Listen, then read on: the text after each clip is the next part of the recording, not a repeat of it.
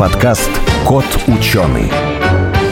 Прекрасный город будущего. Летающие такси, роботы-полицейские, роботы-дворники контролируют экологическую чистоту с помощью сотни датчиков. Андроиды на ресепшене заранее знают все ваши желания. И еще роботы-кошечки в подворотне. Такой проект не фантастика, его собирается реализовать Саудовская Аравия. Еще раньше в США создали похожий проект такого чудо города город Венера.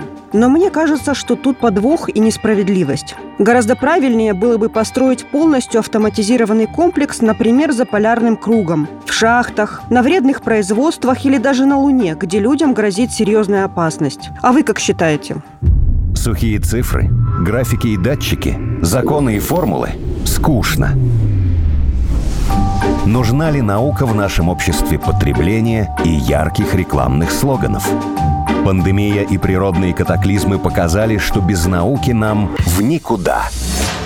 Это подкаст «Кот ученый» где мы попытаемся понять, что происходит в окружающем мире и постичь суть явлений. Сегодня у нас в студии Александр Байкин, сооснователь RobotJobs, автор YouTube-канала про роботов, Максим Абаев, кандидат химических наук, шеф-редактор портала журнала «Наука и жизнь», я Елена Глещинская. Мы поговорим про роботов и про то, как они изменят нашу жизнь к лучшему вот уже в ближайшие, сколько там, 10, может быть, 20, ну, может быть, 100 лет. Здравствуйте. Здравствуйте. Александр, расскажите, какой сейчас на сегодняшний день самый-самый крутой робот на Земле? Ну, обычно, когда задают такой вопрос, наверное, на ум приходят роботы Boston Dynamics. Нет. Нет? Нет, нет.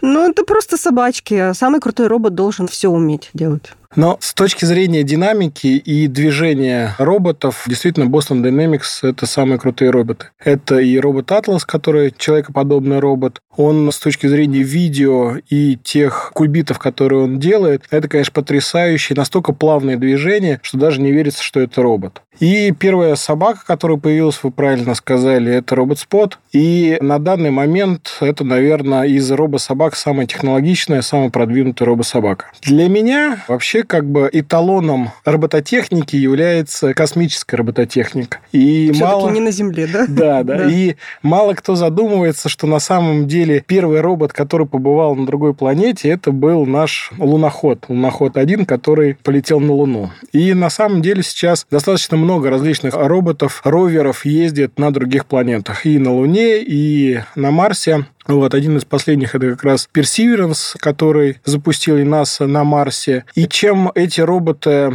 уникальны? Тем, что они работают, по сути, вдалеке от человека и, по сути, автономно. Они сами себя чинят? Чинить, наверное, нет. Как бы чинить еще пока роботы друг друга не научились. Но а, с точки зрения автономной работы и надежности этих роботов и сложности выполнения тех функций вдалеке от человека, это, наверное, один из идеалов робототехники, который может быть. А что сейчас вообще понимают под понятием робот? То есть вот насколько оно там широко, узкое, поменялось там за последние 10, 20, 30 лет? Мне нравится определение, которое состоит из трех вещей. То есть робот должен уметь делать три вещи. Первое, он должен чувствовать, то есть он должен обладать различными сенсорами и датчиками, чтобы понимать окружение вокруг себя. Второе, робот должен анализировать эту информацию, которую он получает от окружающего мира, и намечать какие-то действия. Ну и выполнять в автономном режиме те действия, которые наметили после обследования, да, да, да, окружающей... обследования окружающей среды и анализа этой информации. Вот если устройство, которое обладает этими тремя свойствами, является как раз роботом.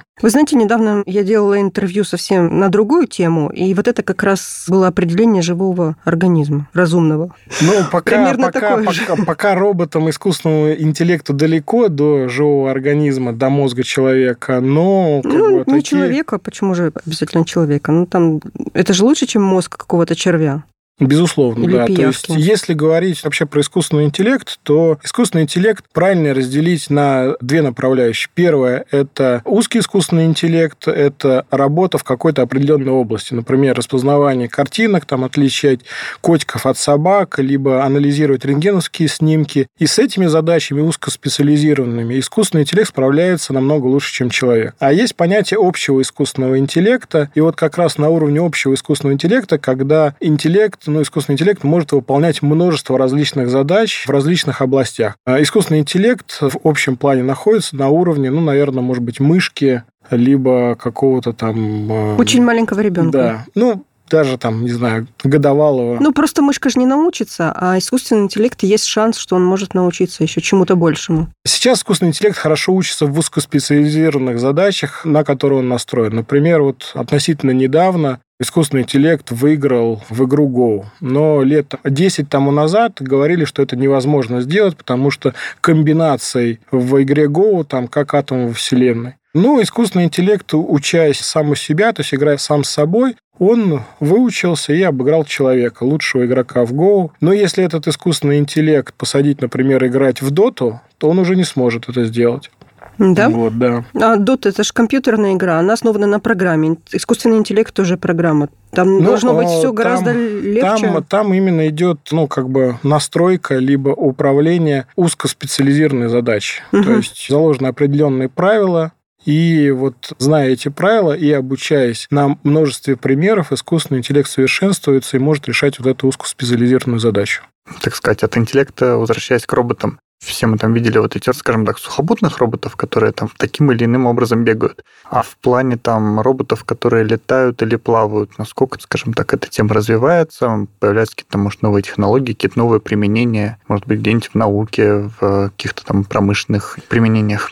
На самом деле сейчас достаточно много разработок по миру с точки зрения автономных летающих такси, так называемых. Идет э, разработки и в Китае, и в Америке, и в Европе, и в том числе и в России. Есть несколько компаний, которые занимаются этими разработками. Ну, мы слышим об этом новости там каждый день буквально про эти летающие такси, но мы же понимаем, что это будет не через 5 лет и не через 10. Ну, через 5 лет, Они наверное, я думаю, денег, что но... я думаю, что через 5 лет будут повсеместно применяться автономные автономные автомобили, которые ездят по нормальным Доставщики, дорогам. да, наверное? Ну, либо доставщики, либо такси. Вот. Ну, лет через 10-15, да, должны уже появиться в более-менее таком применительном варианте уже летающие такси. Ну, это же будет слишком дорого. Ну, вот компания Hoversurf, которая является резидентом Сколково и разрабатывает как раз летающие такси, они считали, что, в принципе, полет из Москва-Сити в Шереметьево будет стоить там несколько десятков тысяч рублей. Естественно, это дороже, чем такси, да, но путь будет занимать ровно 20 минут независимо от пробок, независимо от э, какой-либо ситуации, и в какой-то области кем-то это будет востребовано. Ну, вообще надо говорить, что любые все новые технологии, они дорогие, потому что это долгий процесс разработки и исследований. То есть даже не ждут, его... что оно будет окупаться в скором времени? Нет, оно, ну, в скором времени однозначно угу. нет, да, но в будущем оно должно окупаться. Вот роботов сейчас делают, как бы стараются наделить их каким-то автономным интеллектом, скажем так, ту же самую какую-нибудь робот-собаку, либо же это все-таки идет какая-то опора на то, чтобы он связывался там с каким-то, не знаю, там сервером, с каким-то там над интеллектом, и через него уже там как бы думал, принимал какие-то решения, то есть вот... Ну, есть разработки различные, есть, естественно, много разработок полностью автономных решений, как, например, автономные автомобили, которые ездят полностью без управления человеком есть те решения, которые управляются человеком. Например, робот-аватар. В принципе, это тоже хорошее решение, когда робот используется в каких-то агрессивных средах, либо там в грязных, радиационных и так далее. То есть разработки идут и в той, и в другой области, но мне кажется, что сейчас самое главное – это применение. То есть, если это решение применимо для решения каких-то конкретных задач, то нужно вести разработку в этом направлении. И если робот будет приносить пользу, то надо идти в этом направлении. Если не будет приносить, то это, скорее всего, либо на перспективу делаются разработки. Вот, вот ну... кстати, вот о роботах в агрессивных средах. Есть же такие места, где люди, ну, совершенно по большому счету, они должны жить. Там за полярным кругом, там, где идет разработка каких-то месторождений, там, где что-то там добывают. Там же можно всех заменить роботами. Почему не сосредоточиться на этой именно проблеме, на такой задаче, а не заниматься там какими-то, допустим, там собачками или летающими такси, которые по большому счету это не так необходимо? Хороший вопрос. На самом деле роботы э, предназначены для решения четырех задач, так называемая область FOD. Первая – это D – это дети, это грязный грязная среда. Вторая D – это dangerous, это опасная среда. А DAL – это тупая какая-то работа, которая повторяется. И третья D, то есть где применение человеческого труда очень дорого. Вот в этих четырех областях наилучшее применение роботов. Идут разработки в том числе для нефтяных компаний, чтобы облегчить ручной труд, человеческий Полностью труд. Зачем? Вот. Но вот тех разработок, которые полностью заменяют ручной труд там где-нибудь в нефтяной области, за полярным кругом, я пока в такого шахтах, не слышу. в которых постоянно происходят какие-то аварии. Вот мы же слышим. В шахтах происходит авария, там какие-то на вредных производствах люди гибнут. Там действительно вот самое первое, куда нужны роботы. Вместо этого я слышу проекты, что в Саудовской Аравии будет там строиться город полностью роботизированный. Зачем? Там и так хорошо жить. С точки здравого смысла это действительно правильно. С точки зрения разработки это тяжело сделать, потому что под землей не ловит GPS, угу. нету интернета, Провести и туда сделать провод. именно автономных роботов достаточно тяжело. Недавно DARPA проводила соревнования, где роботы как раз в туннелях под землей выполняли в автономном режиме множество различных задач. То есть им ставилась задача, давалось неизвестный путь, куда им там надо пройти, что-то сделать, и очень мало команд передовых разработчиков мировых дошли до конца. Вот, и можно в интернете посмотреть. DARPA Challenge. Очень смешные там есть кадры, когда, например, роботы друг другу мешаются, роботы друг на друга наезжают, ломаются и так далее. То есть это очень, ну, как бы достаточно сложная инженерная задача, чтобы под землей в автономном режиме работали роботы. Это достаточно простая задача, если бы это делал человек, но для роботов пока это тяжело. Сейчас же даже, ну, серийные машины, они оснащаются какими-то системами, которые позволяют им друг с другом там общаться, какие-то там коммуникации. И вроде даже в каких-то технологиях, где беспилотники, они могут, не знаю, там как сами друг с другом координироваться и куда-нибудь там лететь, на кого-нибудь нападать. Вот такой коллективное робототическое, оно как-то вот сейчас развиваются именно технологии? Да, есть отдельное направление в робототехнике. Это рой дронов, рой беспилотников, когда как раз роботы общаются между собой и коллективно выполняют какую-то задачу. С одной стороны, это, конечно, может помочь роботам взаимодействовать, например, если с точки зрения автономного автомобиля, если автомобиль впереди видит какое-то там препятствие, либо какую-то проблемную ситуацию, он может эту информацию передать сзади идущим автомобилям. Вот. Либо коллективно выполнять какую-то задачу с точки зрения там, атаки какого-то объекта, либо защиты объекта и так далее. Да, это есть, но, опять же, вот возвращаясь к этому челленджу, DARPA челлендж, к сожалению, не всегда, не всегда роботы ведут себя так, как хотят от них разработчики. Иногда они друг другу помогают, но чаще они друг другу мешают. Это достаточно тяжелая задача с точки зрения взаимодействия роботов между собой и выполнения единой задачи для этих роботов. То есть поодиночке робот выполнять какую-то задачу, с одной стороны, легче. Может, для них нужно какую-нибудь школу, сначала их обучать, потом выпускать на задачи? Ну, вот обучают. То есть Школа. разработчики, разработчики работают над этим и работают достаточно внушительно, но пока не все получается как хочется. А вот, кстати, когда я смотрю на вот тех же самых собачек Boston Dynamics, почему у них такая вот специфическая кинематика? Почему, например, нельзя взять модели какой-нибудь кошки и, грубо говоря, чтобы она там как-то плавно ходила, вот не было вот этого такого движения, как, как у роботов, скажем так. То есть более зооморфное, что ну, ли такое? более мягкое. Но пока нету технологий, которые позволяют эти движения выполнять. То есть за счет чего эти роботы двигаются? За счет сервоприводов, за счет моторов. Они работают, ну, как любое механическое устройство, устройство, оно работает не совсем плавно. И вот, например, робот Atlas выполняет свои движения намного плавнее, чем робот Spot. Именно за счет гидравлических приводов. Гидравлика может позволить выполнять движение очень плавно. Но опять же, все упирается в целесообразность. То есть, если мы берем сложные гидравлические какие-то устройства, то они будут дороже в производстве, дороже в обслуживании и менее надежны, чем механические устройства. Поэтому тут некий такой компромисс между плавностью, может быть, движением и стоимостью этих решений робособачки — это же какой-то такой аналог, что ли, домашних животных. То есть, по идее, они как раз должны быть более, что ли, ну, вот похожими в поведении и в динамике там, тех же самых кошечек и собачек. И вот их так раз, по идее, надо делать такими более плавными, может быть, за счет... Пусть они будут более дорогие, но при этом она будет больше похожа на какую-нибудь кошку, чем на какой-нибудь квадрат, который бегает. Ну, и... опять же, да, и опять же я вернусь к своему утверждению, что технология должна иметь свое применение. Пока роботехнические устройства, они очень дорогие. И рынок роботехнических устройств пока это B2B сектор. То есть они должны решать какие-то промышленные задачи. Чтобы решать какие-то промышленные задачи, собачка, кошечка роботехническая не должна так плавно двигаться. Она должна выполнять в первую очередь ту поставленную задачу, которая перед ней ставится. Китайцы сейчас пытаются выпустить, так скажем, домашнего а роботехнического питомца. И компания Uni3 вот выпустила недавно свою собачку Uni3 Go 1, которая стоит уже 2500 долларов по сравнению, например, со спотом, который стоит 75 тысяч долларов. И это решение уже по ценовой категории, оно приближено более близко к домашнему устройству. Ну, даже на американском рынке говорится, что устройство B2C сектора не должно стоить дороже там, тысячи долларов. Это мы посмотрели B2C, B2B, а мне такое складывается впечатление, что в оборонной промышленности на целях войны гораздо больше разрабатывается больше вкладывается в роботов, чем, допустим, в ту же промышленность, или нет?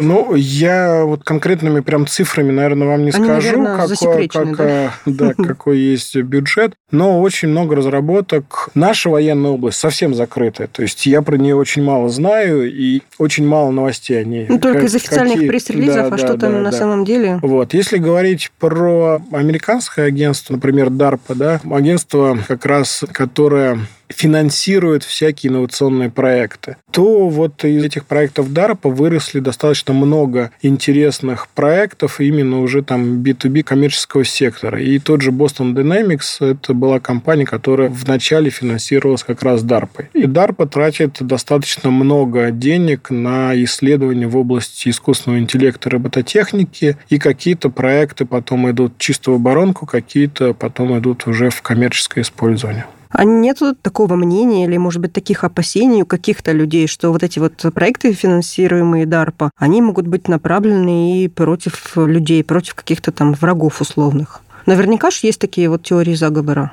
Ну, безусловно. И, наверное, все, что человеку неизвестно, он присваивает такой ярлык какого-то там заговора, либо конца света. Но все разумные люди, да, и даже как бы мы знаем много примеров летального оружия, которое было разработано. Там последний из них это атомная бомба, да, атомное оружие. Но пока, слава богу, в таких глобальных масштабах оно не применялось, и люди каким-то образом договорились о а правильном использовании этого оружия. И также я думаю, что будет с искусственным интеллектом и с роботами. То есть на каком-то этапе все равно люди должны договориться между собой, чтобы не уничтожить друг друга и чтобы мы продолжили свое существование немного другая тема. С чего, там, с каких, может быть, конструкторов и так далее, вот детям начинать погружаться в тему роботоконструирования, робототехники? То есть с чего начать? Что это должно быть? Хорошо. А есть такое лего да, да вы абсолютно Лего, правы. Да, электронный конструктор прав... у нас дома есть. Отличная вещь.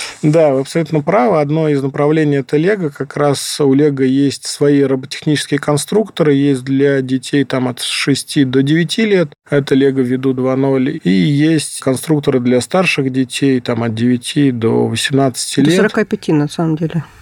Ну, может быть, и до 70, до 80, вот, все по-разному. На самом деле, это хороший инструмент для начала изучения робототехники. И, слава богу, в России очень много различных роботехнических детских кружков. Практически в любом крупном городе России можно найти роботехнический кружок, прийти, начать обучение ребенку или готовить ребенка в дальнейшем на робототехнику. И вот эта область, именно детская робототехника в нашей стране развита очень хорошо. И на мировых соревнованиях, например, World Robot Olympiad, мы занимаем призовые места, и был даже какой-то там 18-й год. Прям фурор российской детской робототехники, где мы выиграли практически все золотые медали, множество серебряных и так далее. То есть наш уровень детской робототехники достаточно высокий. Но вот одно направление – это как раз Лего, такое отдельное направление, которое, в принципе, хорошо для вхождения в профессию робототехники детей. И второе направление – это Arduino Arduino. Это бесплатные так называемые контроллеры, на которых можно строить свои роботехнические решения. И вот как раз Arduino, оно более широко применимо. То есть можно не только на Arduino строить каких-то своих там детских роботов, но и в том числе полученные знания применять в умном доме, в каких-то там роботехнических либо Internet of Things устройствах для, ну, например, сделать свой дом умнее, лучше,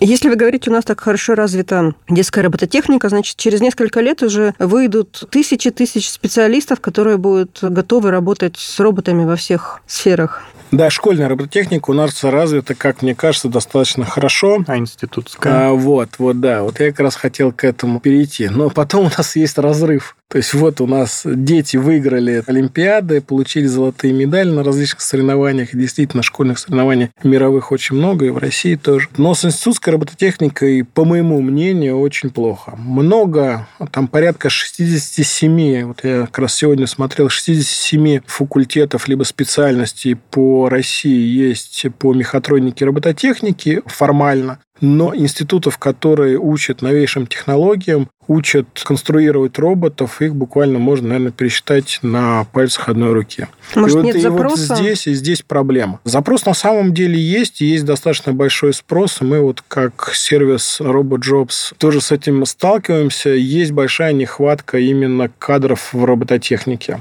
И каким образом преодолеть вот этот вот разрыв между детьми, которые горят робототехникой, и специалистов, начинающих специалистов после института. Вот здесь вопросы мы в том числе, как вот сервис поиска специалистов для роботехнических компаний, думаем над этим в следующем году. Я думаю, что этот вопрос тоже прорабатывать. Мы видим сейчас дикий дефицит IT-специалистов, хотя вроде бы, опять же, специальности институтов, которые обучают IT-специалистов много, но нехватка там огромная, и сейчас рынок просто перегрет ужасно. Я думаю, что через несколько лет мы точно с таким же столкнемся по робототехнике, потому что штат компаний робототехники растет на 20% в год, плюс количество компаний от года к году становится все больше и больше. То есть вот мы когда... Сейчас я смотрела у вас на карте, там 250 или 270, да? Да, да больше 270 компаний. Это только в сервисной робототехнике. То есть робототехника разделяется на два сегмента. Это промышленная робототехника, это роботы-манипуляторы, которые используются на заводах, на предприятиях. И сервисная робототехника – это все, что другое. По нашим оценкам, в промышленной робототехнике порядка там 150-170 компаний. То есть в сумме это порядка 500 компаний роботехнических в России есть, и сейчас уже ощущается нехватка специалистов. А штат растет, количество компаний растет, и дефицит может достигнуть там цифр до 100 тысяч специалистов к 30 году. А как за границей учат робототехническим специальностям? Да, это вузы или как, техникумы, как, как, как это, это среднее специальное? Там... Есть достаточно много высших учебных заведений в Америке. Самое известное это MIT, в Европе тоже есть, э, и в Германии, в Испании, во Франции есть несколько институтов, которые учат. Китай очень сильно продвигает робототехнику у себя в стране. Южная Корея, Япония – это самые, наверное, сильные сейчас на данный момент страны, где есть хорошие институты по техническим специальностям. А основной упор с точки зрения робототехники, мне кажется, это практика. То есть, когда люди действительно на протяжении всего своего обучения создают свои проекты и руками делают роботов, а не только теоретически слушают лекции и решают какие-то теоретические задачи. В первую очередь, это практика, потому что я просто смотрел много школьных соревнований, и есть такой как бы нюанс, когда дети собирают, тестируют робота у себя где-то там в школе, либо в каком-то классе, у них робот выполняет ту или иную операцию, там 10 из 10. Они приезжают на соревнования, и как бы робот ломается, робот не может доехать даже там сделать первые какие-то свои действия.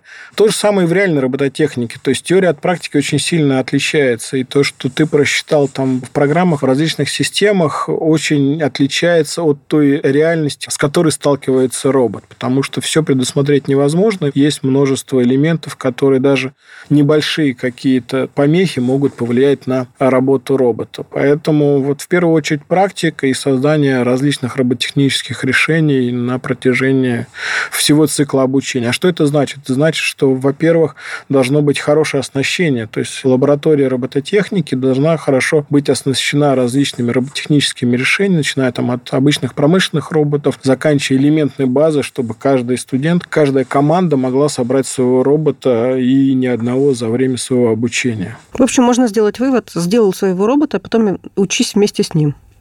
Ну, наверное, да, так, на да. практике. Спасибо вам большое. Напомню, в нашем эфире был Александр Байкин, сооснователь портала RoboJobs и автор YouTube-канала про роботов, и Максим Абаев, шеф-редактор портала журнала «Наука и жизнь». Я Елена Глещинская. Спасибо. Спасибо. Спасибо.